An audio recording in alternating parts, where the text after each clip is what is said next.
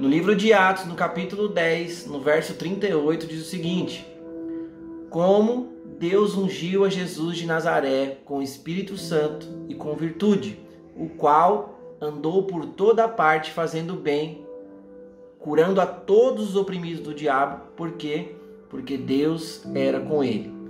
É interessante, mas a pergunta que eu sempre fiquei fazendo a esse texto é: o que significa virtude? Está dizendo que Jesus foi ungido com o Espírito Santo e com virtude. E a palavra virtude significa o seguinte: a excelência de fazer o bem. Cara, isso é tão profundo, porque nós estamos na nova aliança e nós cremos que o Espírito de Deus habita em nós. E se nós cremos nisso, a palavra de Deus também diz que as árvores deveriam ser conhecidas pelos seus frutos. E a pergunta que não quer calar é: qual é o fruto das nossas ações? Qual é o fruto daquilo que nós temos manifestado? Porque se Jesus está em nós, se verdadeiramente o Espírito de Deus habita em nós, nós precisamos manifestar a excelência do bem, a excelência de fazer o bem. E o que é excelência, Denis? Excelência é fazer o seu melhor com aquilo que você tem em suas mãos naquele exato momento. A excelência ela pode ser progressiva.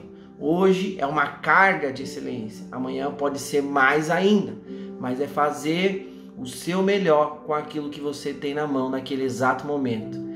Então a mensagem para você: faça o seu melhor. Para de oferecer migalhas para os outros. Para de fazer as coisas de qualquer jeito. Se dedique ao máximo, se entregue ao máximo, faça tudo como se fosse para Deus.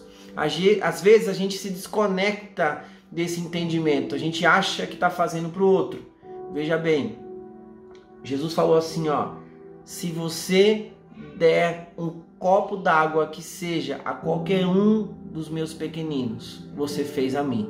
E não se esqueça que o princípio da semeadura é implacável.